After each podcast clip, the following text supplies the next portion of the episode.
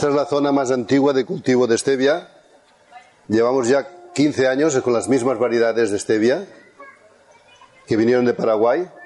Hoy es un día de hacer honor a la cultura guaraní, que ha conservado esa maravillosa planta durante miles de años. Y, esa cultura es la que nos ha transmitido ese conocimiento de esas propiedades. ¿no? O sea que la stevia no es nuestra planta, es la planta guaraní, pero que como hizo Cristóbal Colón, pues también se llevó aquí la tomate, el pimiento y la berenjena, pues nosotros nos hemos llevado una planta maravillosa para muchas enfermedades que muchos ya conocéis, ¿no? ¿Y por qué se mantiene viva tanto tiempo? Porque aquí se simula el clima de Paraguay. Y la planta en Paraguay, cuando empieza a florecer en otoño e invierno, a la vez ya salen nuevos tallos. Pero aquí nosotros tenemos que forzar, eh, y en casa también, poniendo un plastiquito transparente en los meses de diciembre, enero y febrero, para que la planta note calor. No tendrá el día largo que hay en Paraguay, pero como mínimo calor. Y el calor empieza a brotar rápido, por eso no mueren las plantas. Si como mínimo les damos un poquito de calor solo con un plástico. Cuando sale el sol, el plástico transparente lo que hace ya es dar calor a aquellas raíces y se cree que está en Paraguay la pobre y no sale, entonces una helada la cuece, pero ella ya está activa. Por eso pueden vivir muchos años las plantas. Y aquí lo que veis aquí detrás, lo que veis, lo que veis aquí detrás no es marihuana, es cáñamo. Pero nos daría igual. Pasa que mucha gente de esas que, que viene por aquí y nadie decimos que no, se creen que es marihuana y nos han arrancado casi 15 o 20 matas, se las llevan creyendo que es marihuana y es cáñamo.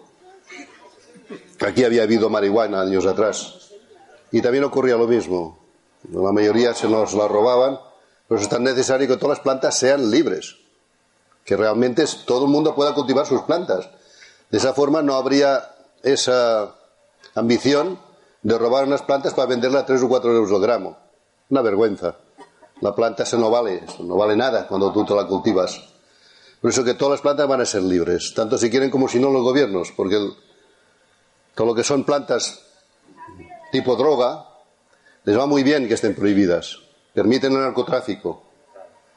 Pero el dinero del narcotráfico se blanquea en los bancos españoles y europeos y se pagan las armas de los países pobres que no pueden pagar con dinero. Las pagan con drogas que permiten que entren aquí a través de la cantidad de dinero que se hace de forma indecente y además adulterando la droga, ¿no? No es lo mismo THC que marihuana, no es lo mismo cocaína que coca, no es lo mismo heroína que opio. Las abuelas antes tenían opio por todas partes cuando tenían dolores, para, lo sabían utilizar. Esto no se tiene que prohibir. La stevia ha sido la punta de lanza para nuestra asociación. Estar prohibida una planta que no era droga, a nosotros nos parecía muy bien para, para esa lucha. Haber conseguido esa legalización de una planta que no es droga, ahora van a venir las otras. No nos conformaremos con que haya plantas prohibidas. Si los perros, los animales, tienen derecho a morder una planta prohibida cuando les da la gana, el ser humano no, es que somos más inútiles, más desgraciados que un animal. Tenemos el mismo cerebro, mucho más potente incluso, y libre albedrío, ¿no? Eso que hoy es celebrar una fiesta de una planta que se ha podido legalizar finalmente aquí en Europa, ya en Japón, Paraguay, Brasil y otras partes del mundo ya lo de hace muchos años. Pero nosotros es el principio de otras luchas, no sé para vosotros, pero para nosotros sí, ¿eh? en la dulce revolución entendemos que ninguna planta es ilegal, ni una planta es ilegal. Entonces, en, catalán, cap planta es ilegal, cap, ni una planta puede ser ilegal, ¿no? Pues es un absurdo. Por eso que, eh, gracias a este tipo de actos y este soporte que vamos recibiendo, pues nos dan ánimos para continuar en esa lucha y ahora continuaremos con un pequeño taller de cómo hacer que tu planta no muera ¿eh? de 15 minutos con Javier, estar allí, compañero de aquí que está trabajando aquí. Y, bueno, sobre todo cómo trasplantarla, cómo sembrarla, cómo eh, hacer un esqueje para que podamos ser cada día más autosuficientes. Gracias una vez más por estar aquí. Gracias. Eh, vamos a empezar para los asistentes el, el taller para que podáis conservar la, la stevia, que es eh, la planta de hoy del día. Vamos a ver, primero os, os voy a mostrar eh, aquí la stevia, mm, como ya os ha contado Josep, viene de un sitio tropical, tiene una adaptación y nosotros eh, como, planta que le damos un artificio parecido al que puede haber en un hogar, porque el hecho de, que esté dentro de un invernadero de alguna manera eh, consigue retrasar un poco, adelantar el clima, tener un poco más de la planta. Mm, podemos conseguir mm, de una manera eh, artificial, pero mm, que nos viva parecido a, su país. Lo que pasa es que hace una, una, serie de transformaciones. En principio, lo que os diría de esta planta es que es una planta que eh, la adaptación que ha hecho a, nuestro país o a nuestro sitio es eh, que le falta horas de luz respecto al, al país de origen. Esta planta allí recibe un clima bastante constante, unas 12 horas de luz durante todos los días y la planta aquí pasamos de 14 a 6 o 7. Entonces la planta, lógicamente, hay un momento, una parte de, su vida que se debilita. Esta planta podríamos clasificar que es una planta que dura varios años, porque realmente la planta no se nos muere si, si la cuidamos bien. Lo que pasa que esta planta eh, tenemos que, cortarla cuando se nos seca y entonces dejamos de regar en esta instalación que habéis visto, que esto de alguna manera lo podemos reproducir en casa. Eh, entonces, al cortarla y dejar de regar, lo que es la raíz hiberna, se nos mantiene, no se nos pudre y sobre febrero la planta empieza a despertar, empieza a brotar, siempre hay algunos fallos, pero las plantas que brotan, entonces abonamos y regamos. Eh, ahora veríamos un poco el, eh, cómo, es el proceso de la planta. Nosotros, en principio, cuando la planta ya empieza, empieza a brotarnos y, ya empieza a funcionar, podemos sacar esquejes. Tenemos, o sea, la manera habitual de, de todas las plantas es a, partir de su simiente. Eh, en el caso de la stevia, podríamos, podríamos hacerlo por simiente. Lo que pasa que nos resulta más difícil y aquí me he traído una parte de, simiente. Tampoco es el momento más adecuado ahora, pero para que de alguna manera lo podáis seguir, cogeríamos turba, esto es turba fina, y entonces sembraríamos eh, una vez sembrada la, la stevia, entonces regaríamos e iríamos manteniendo húmedo el lecho hasta que todas las plantas eh, germinaran. Eh, siempre hay, cuando, cuando se siembra a partir de la simiente, siempre hay pérdidas, no, no sale siempre todo. Y en la, en la stevia es bastante difícil. Entonces, lo que de alguna manera hemos hecho aquí es producir la stevia a partir de esquejes. Es una reproducción que es un aprovechando una propiedad que tienen las plantas, que son capaces a partir de un trozo de generar muchas veces lo que les falta y volver a ser otra vez una planta. Tenemos, digamos, la diferencia de que esa planta es un clon de la otra planta, eh, lo que ahora no hace tanto que lo estamos haciendo con los animales, las plantas se vienen haciéndose durante mucho tiempo. Entonces, lo que aquí una planta que de alguna manera puede eh, parecer lo que tenemos plantado, cogeríamos la parte final, buscaríamos una zona que no hubiera un botón floral y eh, buscaríamos también que sea una parte flexible, porque la planta, conforme va creciendo, ya hay partes que son rígidas, las vemos verdes, pero ya no, ya no nos sirven. Entonces, cortamos con cuidado por la parte de arriba.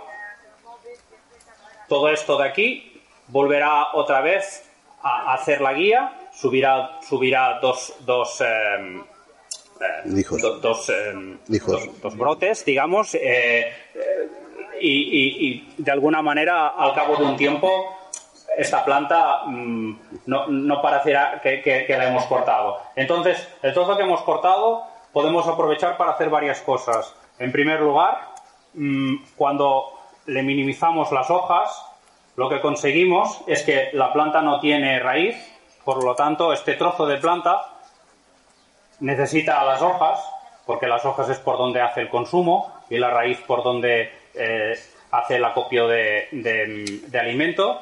Entonces cortamos también por arriba y hacemos los esquejes. Entonces, los esquejes, al momento que hemos cortado las hojas, eh, podemos hacer uso de ellas, tanto si es para secar como si vamos a consumir. Entonces, eh, nos hacemos con una bandeja de cultivo, que es lo más normal, y utilizamos una turba fina. Entonces, eh, regamos bien, porque la planta no tiene raíz y de alguna manera hemos de incitar a que la genere, y entonces lo hacemos de esta manera. Aquí, si veis lo que es la bandeja, la primera bandeja, esta, esta sería donde haríamos los esquejes. Eh, esta bandeja se regaría bien. Ahora la, la turba está seca, pero simplemente lo plantaríamos. Miraríamos de que no llegue hasta el fondo para que no se nos encharque. Esta planta también tenemos que decir que es una planta que necesita agua eh, en esta época del año bastante abundante, pero necesita estar bien drenada la, la, planta no soporta vivir en, en, un terreno encharcado. Entonces, de, estas eh, primeras plantas que plantaríamos, también tenemos que tener en cuenta que habrá algún rechazo, pero la planta empieza a crecer. Si estamos en momentos de frío, nosotros aplicamos algo de calor. De alguna manera, ahora en el tiempo en el que estamos, es, idóneo para poder, eh, poder que crezcan las plantas. Nosotros plantas de las que tenemos aquí plantadas acostumbramos a hacer como cuatro cosechas. Mm, después ya la planta se endurece y ya no, no, es, no es posible eh, seguir. Podemos hacer la cosecha de hojas, pero lo que es para, para hacer los esquejes sigue, sigue este curso. Entonces, cuando estas plantas, al cabo de unos 20 días, 25, eh, vemos que empiezan ya a sacar hojas propias y que vemos que si tiramos de ellas ya tienen raíz. Sería eh, este, esta plántola ya, que ya es una planta, ya ha dejado de ser eh, un trozo de planta, ya tiene hojas propias. Estas de aquí cortadas eran con las que iniciamos el, el proceso. Luego lo correcto es hacer un repicado o, pasar a una maceta de este, de ese tamaño. Aún estamos hablando de, de turba, de turba mm, eh, fina. No, aún no estamos con, con, turbas gruesas, porque esta planta para su crecimiento eh, conviene que cuando se riegue empape bien y luego el agua vaya marchando. Eh, en, este, en este tamaño de, de planta ya podríamos empezar a pensar a, pasar a, una superior. Una, buena manera cuando lo hacemos en casa es si tenéis una maceta de unos, de unos 40 litros, si plantáis, por ejemplo, tres plantas de estas en triángulo, todo esto ya os va creciendo para arriba. Vosotros vais haciendo el acopio y por un lado vais haciendo lo que es el, los esquejes para, para poder producir y a la vez vais sacando las hojas. Entonces, solo deciros que cuando pasáis a, este tamaño de, planta, ya nos iríamos a una, a una turba más gruesa. Perdón. Para que, para que veáis la, diferencia. Una turba que, ventila más, que, deja pasar el agua eh, hacia abajo y que la planta no, la mantiene encharcada. Eh, una cosa que es importante, que os servirá para todas las plantas, es dejar un poco antes para conocerlas cada, cada una las necesidades que tienen. Nosotros normalmente nos acabamos cargando las plantas por exceso de agua. Entonces, si esperáis, tenéis la paciencia de esperar a que la planta se vea un poco deshidratada, entonces es el momento de regar. Y cuando le vais pillando la frecuencia, porque ahora os puedo decir que nosotros regamos cada día porque la planta lo necesita, pero a lo mejor estáis en un sitio que no lo necesita o en un momento en el que se tiene que ir un poco más despacio. Una de las primeras cosas que me enseñó Josep es el hecho de que la planta, aparte de que la veáis húmeda, también tenéis que medir el peso de la maceta. En estas a lo mejor es muy evidente, pero cuando la maceta es mucho más grande, veréis que no todas se comportan igual como nosotros somos personas, pero no todos consumimos lo mismo. Pues las plantas las riegas todas igual y no todas reaccionan igual. Una a lo mejor tiene exceso y otra a lo mejor te pide más. Y eso ya lo iréis viendo.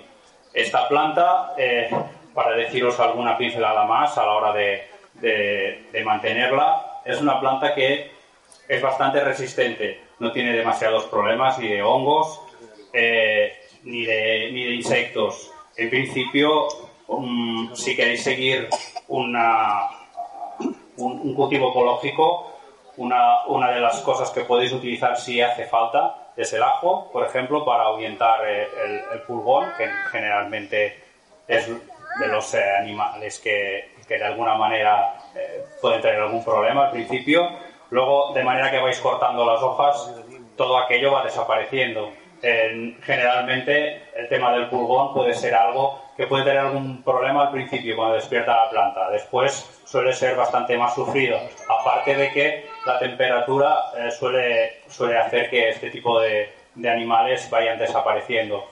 De todas maneras, también tenemos que pensar, pensando de una manera ecológica, que eh, tenemos que tener algún insecto cerca. No es, eh, o sea, una cosa es tener insectos y la otra es tener una plaga.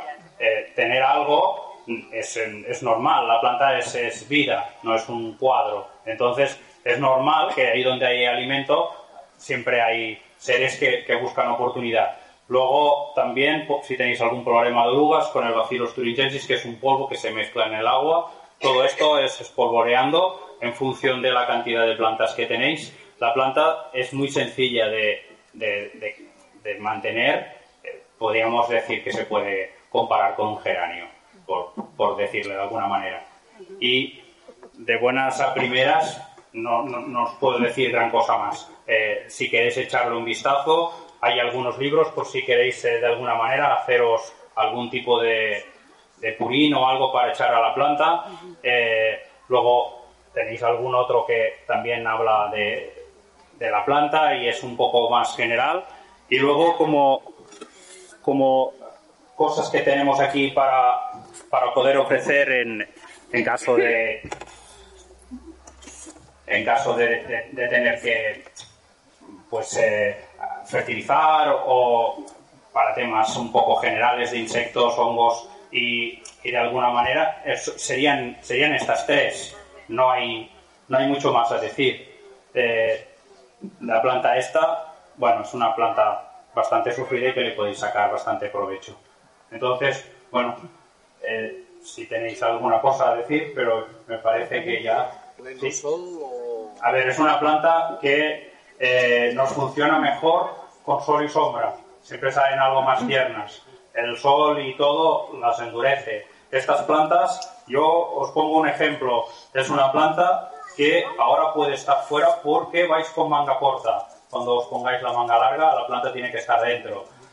El tema de las horas de luz, en esta planta y en otras como caranchoeos o así, se ve algunas diferencias eh, porque eh, le, falta, le falta energía para crecer. Entonces es la adaptación que hace. La planta no se, no se os ha muerto. Sobre todo tener en cuenta que cuando habéis cortado tenéis una raíz, la raíz está latente, de vez en cuando hay que humedecerla, pero no hay que regarla porque si no la vais a pudrir.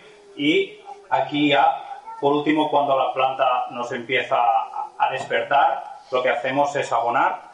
Uno de los, perdón, os enseñaré. uno de los abonos que utilizamos es este. Es un abono muy fácil de utilizar. Simplemente se espolvorea cuando la planta lo necesita. No hay que darle de alimento como nosotros tres veces al día. Esto es uh, espolvorear cuando vemos que la planta está un poco amarillenta y conforme vais regando, esto se va lo, va, lo va incorporando con el agua del riego y la planta se va alimentando.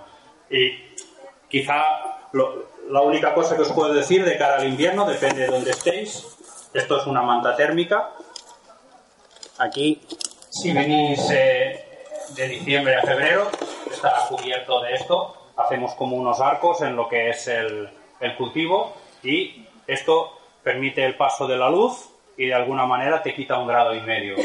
Si hay mucho frío, más vueltas, pero no tiene más. Lo que hacemos con esto es que hay que, hay que aprovechar los días de frío que hace sol como para levantar esto, aunque esté dentro de, un invernadero, y procurar que ventile, porque si no, tendremos un problema de humedades. Y me parece que ya os he dicho lo que sabía. Dime. Yo tengo mantillo de lo que es directamente de animales, de vaca, hago mantillo para jardín.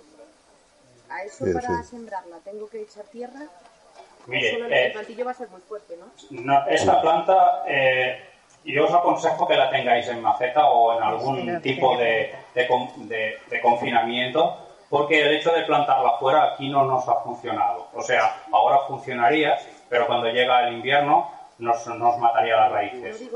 Sí, sí, no, no, Ah, lo sé, lo sé, no, pero me refiero, cuando utilizamos una maceta, eh, lo que hemos de utilizar normalmente es un sustrato, porque el, el suelo exterior como el del campo no nos funciona, porque generalmente se nos quedan encharcadas y puede, cuando tenga una cosa de estas para probar, como hacemos nosotros, coja una parte si quiere probarlo y pruébelo para no sacrificar todo. Pero yo creo que la- el- el- lo que es el suelo exterior, el que pueda obtener, tendrá problemas de encharcamiento.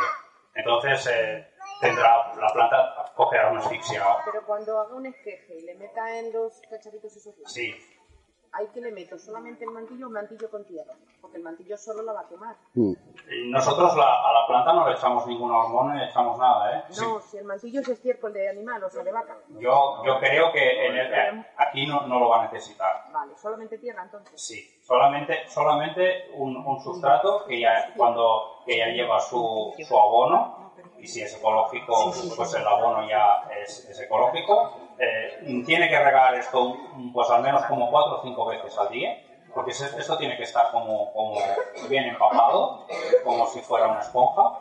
Y después, cuando ya haya hecho las, eh, las hojas propias y tenga raíz, entonces sí que hay que pasarlo a maceta y entonces ya los riegos normales, riego diario o lo que haga falta. Vale. ¿Alguna cosa más? Sí. ¿Puedes volver a hacer el esqueje?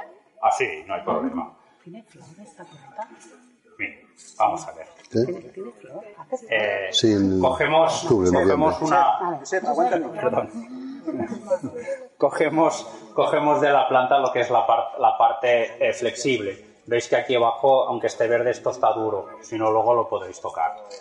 Cortamos siempre por encima de las dos hojas porque hay dos yemas que de alguna manera van a pasar el relevo a lo que es el, el tallo. Entonces, enseñar también por aquí. Para ver. Perdón. Adelante. Arriba, arriba. En- entonces, va- vamos a ver. eh, la planta le minimizamos la hoja, pero no la arrancamos para no hacerle una herida en el tallo. Simplemente le minimizamos la hoja. Todo esto cuando se tiene práctica se hace todo con la mano. Pero así si lo hacemos queda como más limpio. Entonces, ya tenéis el, el- el esqueje. Esto cuando lo, lo coloquemos eh, en la tierra, al cabo regándolo como cuatro o cinco veces cada día y teniendo esto empapado, al cabo de unos 25 días o así, ya tendremos la raíz y habrá hecho hojas propias. Esto de aquí abajo era como empezó la planta y esto de aquí ya son hojas propias. A partir de aquí ya podríamos empezar a plantar y, y ya, ya dispondríamos de una planta propia. Y el momento más adecuado para hacerle esto. A ver, le va a ayudar que el, que el tiempo sea eh, la, la parte de primavera-verano. Nosotros cuando empezamos el, el mes de febrero tenemos que calefactar todo esto para que enraíce. Pero si esto lo hace ahora, lo puede hacer. Eh, así como para el sembrado ya hecho un poco tarde, para lo que es los esquejes puede hacerlos ahora. Echar la, radiación solar cuando hay sol, de que un rato quizás esté. Esto es un mini invernadero pequeño, nada más, como aquel, pero en pequeño. Y debajo hay hormigón. Pasa que ahora está un poco sucio del polvo que va entrando. Pero lo pintamos negro para que durante el día retenga calor ese hormigón que hay debajo y por la noche siga dando calor adentro del armario que luego abriré y os enseñaré. Por allí en la punta entra el aire frío, el aire ambiente, en la punta de allí abajo. Y eh, dentro, de dentro del, armario hay dos ventiladores pequeños que tiran el aire caliente para adentro y lo hacen subir hacia arriba, las chimeneas, y entre medio todos son bandejas de secaje. O sea que todo es 100% solar, a excepción de, de 15, kilo, 15 vatios de cada motorcito de, de los ventiladores, pero esto a pleno día, a las 12 de mediodía, son 10 kilovatios, 10.000 vatios de energía gratis. Y en cambio de Endesa, por ese cable, solo bajan 30 vatios. 30 por 10.000 a mediodía son 9.970 gratis que no hace falta comprar Endesa. ¿no? Cuando nace el sol por la mañana, pues son pocos vatios. A mediodía es el pico, ¿no? Pero la media puede ser de 3 o 4.000 vatios gratis solo por la acción del sol. Luego ya lo vemos pues también calentando el agua, muchas veces solo con esas placas solares que solo calientan agua. Por esto es una manera de, de transportar ese calor adentro para ayudar a secar las hojas de stevia, que ahora veréis, dentro de una forma natural. El secaje, si se hace la sombra, no pierde propiedades. Cuando se seca al sol, son aquellas hojas que veis que no tienen el color verde de la, de la mata, lo que se ha quemado y se ha vuelto casi un, un color marrón, color paja. Esas propiedades se, se, pierde parte de propiedades cuando se seca el sol. Pero de esa manera no. Yo en casa, si no podéis hacer un secador, lógicamente, solo encima de una mesa con un papel de periódico debajo para que no toque una parte lisa y otro papel de periódico de encima, os olvidáis de ella. No pongáis cuatro dedos de hoja, sino, pues bueno, pues un, nada, un, un dedito dos, en un lugar donde más o menos esté aireado y al cabo de 10, 12 días estará seco. Aquí, en pleno verano, son dos días. En dos días se ha secado ya. Aquí es para, para el negocio, para producir, y tienes que forzar la calor y el aire para adentro, que ahora enseñaré. Mira, aquí abajo, veréis que ese ventilador. Cuando hay más calor en el mecanismo invernadero, se ponen en marcha para insuflar calor adentro. Cuando dentro hay tanta calor o, más que fuera, se paran los ventiladores. Cuando baja la temperatura se pone en marcha y la calor del, hormigón caliente y el propio calor va entrando para adentro. Veréis, esto lleva dos días. Los coged, podéis poner la boca, ya están crujientes, coged.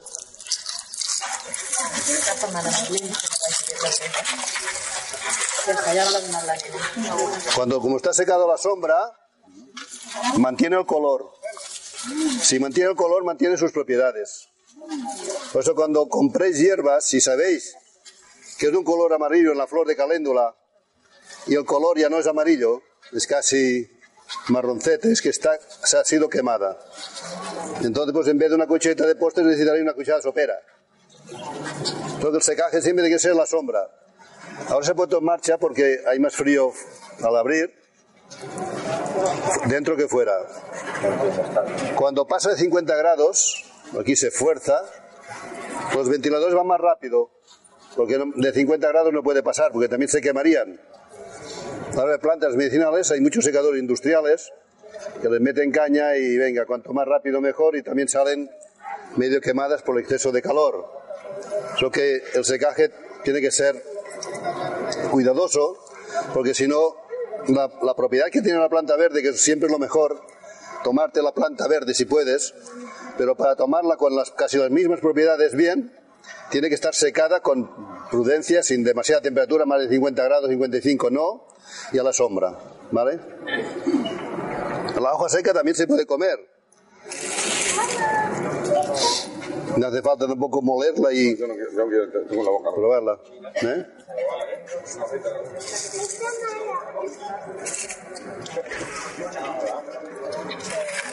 Aquí se ha puesto, pues bueno, una naranja para sacar las semillas. Se están secando.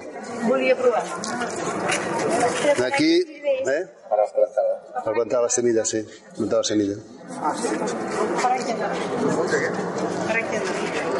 Y la humedad se va para arriba. Lógicamente, la primera bandeja es la que antes se seca y luego va subiendo para arriba y la primera en un día y medio está seco y las otras todas, dos, dos y medio están todas las demás. De esto se pasa a una zona de, de triturar, triturarlo, cribado y luego envasado. Nosotros aquí intentamos mirar el día menguante para que se conserve más tiempo la planta seca. Es importante cortar la planta y secarla los 14 días siguientes a que haya la luna llena. Cuando hay la luna llena, en el cuarto menguante que se llama, es cuando conserva más propiedades y no se pudre con tanta facilidad, no se apolilla con tanta facilidad. ¿Vale? Una vez seco, se pueden triturar con las manos estas hojas o no, y se envasan en un bote de cristal y se cierra. O una bolsa de papel, por ejemplo, ¿no? Pero tiene que estar bien seco, porque si no, si queda humedad, eh, se fermentan. ¿Vale? Si queréis hacer polvo de stevia para poner en pasteles, pues a veces se habrá humedecido un poco cuando ha salido el secador, pero lo ponéis al horno de casa a 40 grados, media horita, para que saque toda la humedad y entonces lo ponéis en la picadora estas de... y te hace polvo. Y ese polvo no para disolver en agua porque es difícil disolver, pero se disuelve, pero sí para hacer, mm, no sé, magdalenas o pasteles, que es lo que hoy probaremos, está hecho de esa forma. ¿eh? Solo con hoja de stevia, el pastel que vamos a probar. Y es que es poco dulce, porque habéis podido poner más vosotros. Pues Esto va a gusto de cada cual. ¿eh? Pero ya sirve de edulcorante y sirve de medicamento. Cuando es así, la planta conserva sus propiedades y podemos tomar una magdalena de un cereal integral con stevia y ser prácticamente un medicamento. Porque estamos endulzando con la stevia hoja natural y un cereal integral. Qué bueno, qué bueno. Ya no hace falta tampoco tantas infusiones porque, o pan, nosotros hacemos pan en esas maquinitas eléctricas, como tenemos una buena cuchara de stevia y es un, parece un poquito pastel, el pan, pues ya sin necesidad de tomar infusiones, ya cuando comes un un pan ya tomes un poquito de, de hoja de stevia. ¿Vale? O sea que hay muchas aplicaciones y se lo explicarán más ahora en- dentro del taller. Aquí ahora hay, pararemos allí donde hay una cocina solar. Mira, parece que ha salido el momento para que se os explique, Manolo, cómo funciona. Que es para apro- aprovechar toda la energía del sol. Placas solares para energía solar arriba. Secador solar. Cocina solar. eh, placas de calentamiento de agua, el sol. Podemos ser autosuficientes. También energía, si queremos. Y pasa que hay que ponerse. Hay que ponerse. Es más fácil dar al gas, ya lo sabemos. Pero poco a poco, si el gas acaba, tendremos que pensar en otros sistemas de energía. ¿Vale?